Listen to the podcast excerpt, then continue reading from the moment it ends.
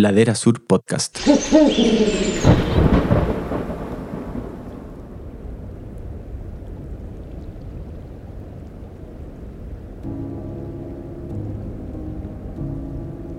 Imagina que llevas toda una noche escalando en una torre vertical, soportando el frío y los vientos patagónicos.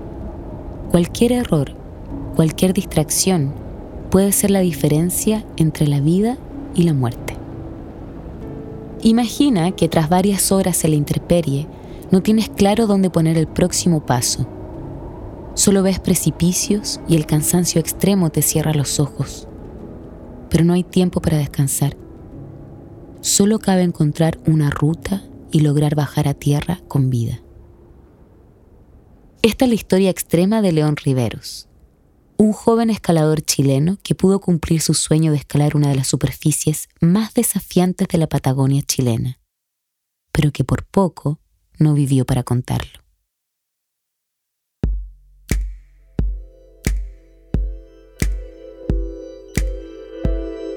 Vivir para contarlo es un podcast producido por Ladera Sur y Red Bull Audio.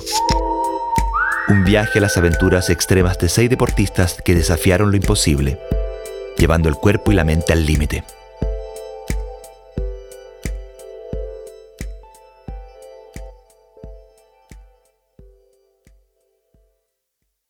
La infancia es un tiempo de aventuras y sueños, de ver y probar cosas por primera vez de sentir que todo es posible.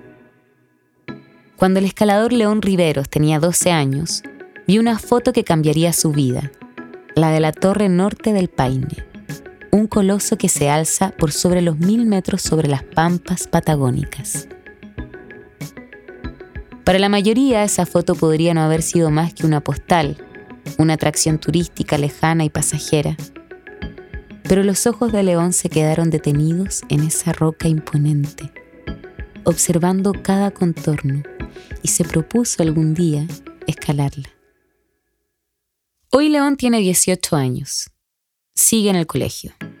A simple vista, podría ser un estudiante más, preocupado de dar la prueba para entrar a la universidad y pendiente de su teléfono y la próxima fiesta. Pero la verdad es que León no es un joven común y corriente. A su corta edad es un escalador profesional, una de las grandes promesas del futuro de esta disciplina en Chile, y que durante su carrera ha escalado paredes en la Patagonia, en el Parque Yosemite en Estados Unidos y en el Cajón del Maipo, entre muchos otros lugares. Al ver su lista de ascensos, cuesta creer que tenga tan solo 18 años. La vida de León ha girado en torno a la escalada desde pequeño. A sus 10 años, motivado por su amigo Cristóbal Señoret y su hermano Diego, comenzó escalando la pared del patio central del Mall Sport, que simula una pared de roca, disciplina conocida como boulder. Le gustó el concepto, pero no el ambiente. ¿Para qué simular grandes paredes rocosas si podía hacerlo al aire libre, rodeado de naturaleza? Y me llevó al bosque mágico, eh, la Rayán, Em, y ahí, ahí conecté al tiro, rayé la papa y empecé a escalar y lo único que hacía era escalar y me después del colegio escalar y escalar y escalar y escalar y escalar. Y, desde, desde ese día que no paré nunca más, todos los días completamente obsesionado. La obsesión no ha bajado ni un poco, como que se ha mutado, obviamente, ha cambiado, pero como que la esencia sigue siendo la misma. León dice que partió escalando al revés, se fue directo a las paredes más grandes y aventureras y después fue transitando a la escalada más deportiva. Pero nada de esto lo habría podido hacer si no fuera por quienes lo apoyaron y guiaron. tuve la suerte inmensa de que me agarró una comunidad de escaladores eh, que fue como una de las primeras generaciones, o en verdad fue como la segunda o tercera generación de escaladores en Chile, que es una comunidad mucho más chica que la que hay ahora el Lucho Vignet, el Diego Señoret, el Tola, em, el, de Lucas Gabana, todos estos, todos estos cabros que ahora tienen 28, 30 años por ahí, me agarraron y me apadrinaron y me enseñaron todo lo que sé, me llevaban a todos lados. Eh, yo estaba full comprometido con, el, con esto, entonces como que era básicamente todo lo que hacía. No salía a carretear, no salía con mi amigo, o sea, iba al colegio, comía a escalar Entonces tuve, la suerte de que todos estos cabros me apadrinaron y me apañaron a fondo, me enseñaron todo lo que sé y por eso al final agarré tantos como kilómetros de escalada en tan poco tiempo. León dice que escalar es su vida. Todo gira en función a eso. Pero a diferencia de otros deportistas, no tiene mucho apego a sus logros. No parecen interesarle. Solo lo mueve la pasión y el deseo de vivir esos sueños de niño especialmente esos que partieron por solo una fotografía. Las Torres del Paine son un hito geográfico de la Patagonia chilena. Verdaderas obras de arte, de geometría pura e imponente presencia en la región de Magallanes, donde Chile se acaba o donde comienza. Muchos sueñan con visitarlas, pero algunos pocos, muy pocos, con escalarlas. La Torre Norte, la misma que León se había propuesto subir, fue escalada por primera vez en 1958 por la expedición organizada por el conde italiano Guido Monsino. Desde entonces, escaladores de todo el mundo han llegado hasta sus pies para vivir en carne propia la pasión vertical. León intentó esta torre por primera vez cuando tenía solo 15 años. Llegó hasta el collado que une las torres, pero se puso a nevar y el clima empeoró tanto que no hubo caso. Tuvo que desistir. Se fue triste, pero seguro que las iba a subir algún día. Cuando León cumplió los 16 años, se encontraba en la ciudad de Pucón, al sur de Chile, y preparaba sus nuevos proyectos de escalada. Un día en la playa conoció a Nale Hukataibel, un escalador finlandés reconocido mundialmente y especializado en ascenso sobre roca. Congenieron de inmediato y León no tardó en contarle de sus próximos planes que incluían ir a escalar la Torre Norte durante la ventana de un buen clima que se aproximaba. Nale quedó cautivado por la energía de este joven escalador chileno y decidió sumarse. León, junto a Nale y un amigo, llegaron a la Patagonia con el objetivo de alcanzar la punta del cerro Torre Norte. Partieron su expedición en el Parque Nacional Torres del Paine, desde donde emprendieron una larga caminata hacia el Valle del Silencio, en la base de las torres. Tras acampar una noche, al día siguiente enfilaron hacia la base de la pared por un terreno técnico de rocas sueltas, pero sin pasos de escalada. Llegaron bien, aunque algo cansados. No había tiempo que perder. Sacaron las cuerdas y comenzaron a escalar por la pared. Todo iba bien, pero la Patagonia, que sabe cómo sorprender con tormentas imprevistas, comenzaba a ser de las suyas. Y se nos puso a nevar. Y ya como, ya haber caminado todo eso y toda la logística y todo como el esfuerzo mental, como toda la preparación, como, eh, como el estrés que conlleva y después que se te ponga a nevar es, frustrante, o por lo menos para mí fue súper frustrante y, chato y ya, bueno, no queda otra, bajamos nomás, eh, agarramos nuestras cosas y bajamos, eh, al próximo día bajamos hasta, hasta el auto. Eso ya había sido un pegue tremendo, es como súper intimidante el lugar, entonces como que tampoco hay muchas ganas de estar ahí subiendo a cada rato, por lo menos a mí me, intimidaba muchísimo, a decir como que yo estaba tranqui. A León y su cordaba de alpinistas no le quedó otra que cruzar Argentina a buscar nuevos desafíos. Se dedicaron a escalar en roca y recuperar energías. Todo iba bien, pero se sentía la tensión de lo pendiente. Habían sentimientos encontrados. Y tras revisar por enésima vez el pronóstico del tiempo, detectaron una nueva ventana de buen clima que en el lenguaje de la escalada era equivalente a ganarse la lotería. Lo pensaron, dudaron, pero la decisión era obvia tenían que volver al sur de Chile. Prepararon las mochilas, el equipo y partieron de vuelta a la Torre Norte. Este sería el tercer intento de León. Esta vez se sentían mucho más preparados. La caminata que aquella vez fue agotadora ahora se les había hecho mucho más fácil, pero el lugar no era el mismo que habían dejado semanas atrás. Sí, había más gente, había más gente el día siguiente, el día que despertamos, el clima estaba increíble. despejado, cero viento, cero nada, o sea, el lugar estaba como nunca. Pero había gente, entonces nosotros tomamos la decisión, como dijimos ya, o sea, somos, yo y Nale por lo menos somos, o sea, eh, tenemos la capacidad de poder escalar este grado eh, fácil y rápido y no nos va a costar y el Nico también, entonces como que dijimos ya, partamos un poco más tarde para no toparnos con gente. El tercer intento de ascenso partió tarde tal vez muy tarde. A eso de las nueve de la mañana, con la ruta bastante más despejada, recién comenzaban a escalar. Todo iba fluyendo. Se sentían cómodos en un terreno que ya conocían, la experiencia los había hecho más fuertes, pero en las montañas las cosas encuentran la manera de complicarse. La temperatura bajó, el sol comenzó a caer y los nervios empezaron a aflorar. Mientras subía, León tomó una ruta lateral de la torre, lo que le permitió alcanzar una terraza, una suerte de superficie diminuta en medio de un terreno vertical. Llegó ahí sin saber muy bien por dónde seguir. La situación era compleja y había que resolverla rápido. A la expedición le había costado muchísimo llegar hasta ahí como para dar vuelta atrás. En esos momentos los escaladores tienen que poner sus opciones en la balanza y tratar de tomar la mejor decisión posible para el conjunto.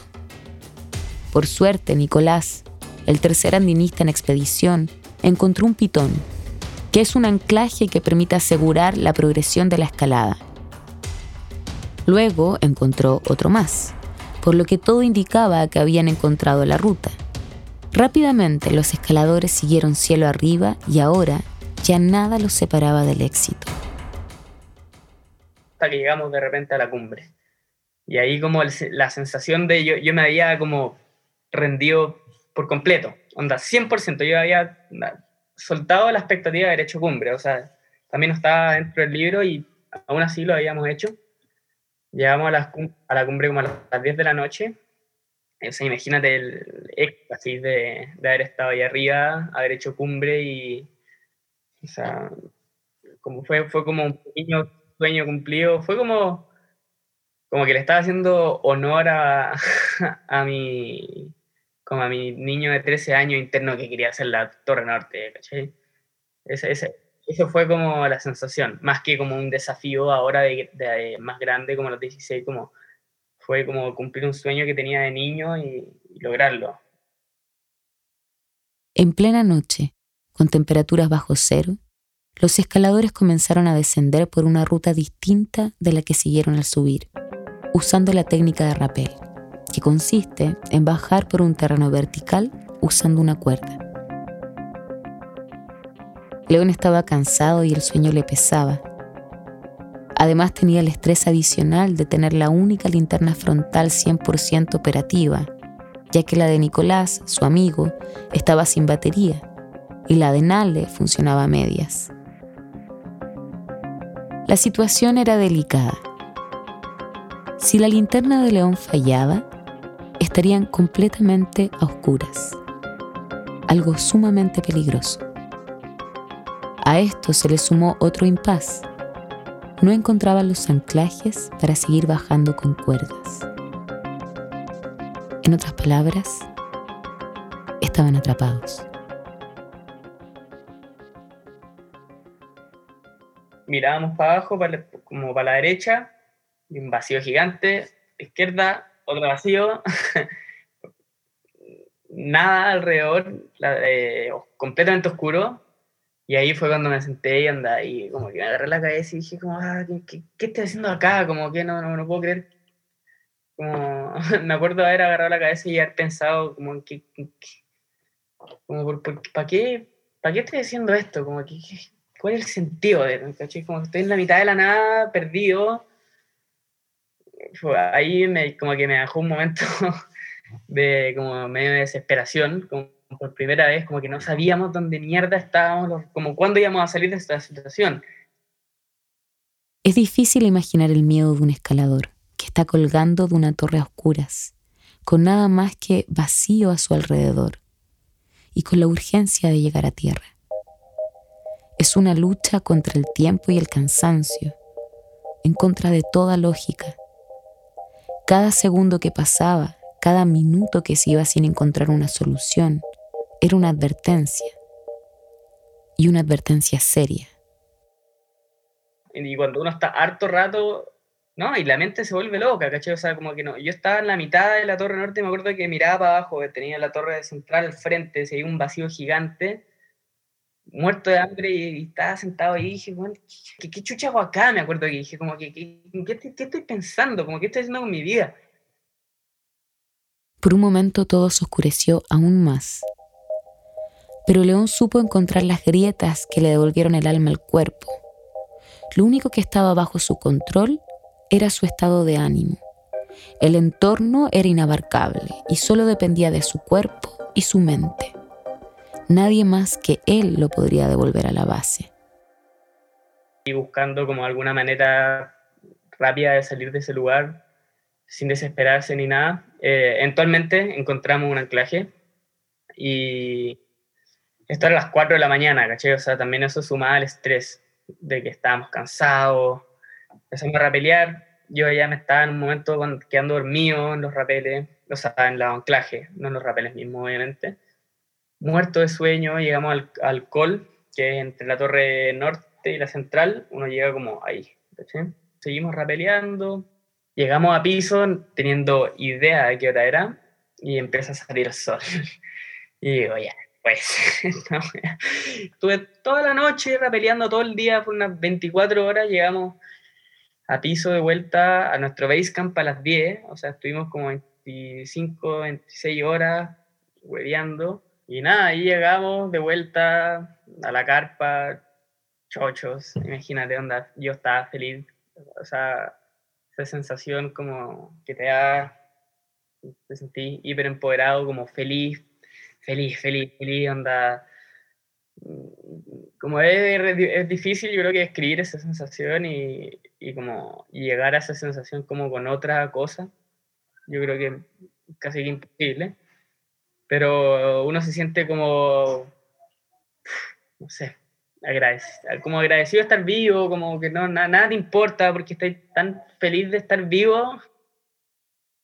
León había cumplido su sueño de la infancia, ese sueño que comenzó con una simple e inocente fotografía.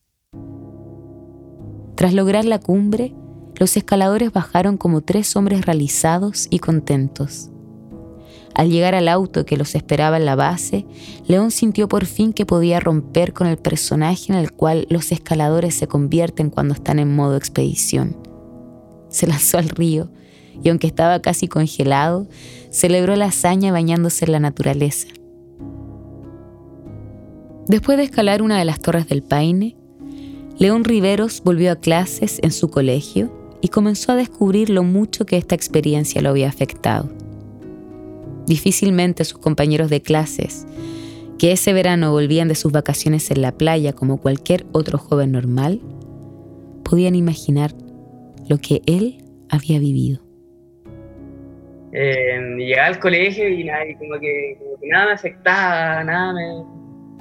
Estaba tranqui, como que no me estresaban las pruebas, y no, no, era como que no, no las voy a hacer y nada me importa, pero era como que no, no sé, veía todo como con de una perspectiva un poco diferente y creo que ese es como el aprendizaje más, más grande que te deja porque te, lo, te lo demuestra como real. Es como lo que uno lee y, ve en video y en podcast y, en estas cosas como de filosofía, de presencia y toda esa mierda, pero, pero real, como que uno realmente siente esa energía y esa como... Y eso creo que es lo que más deja.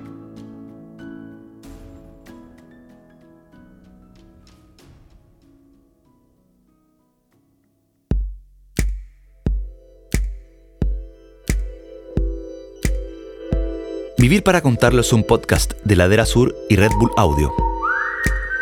Escucha el resto de los episodios en Spotify y si quieres más información, visita laderasur.com.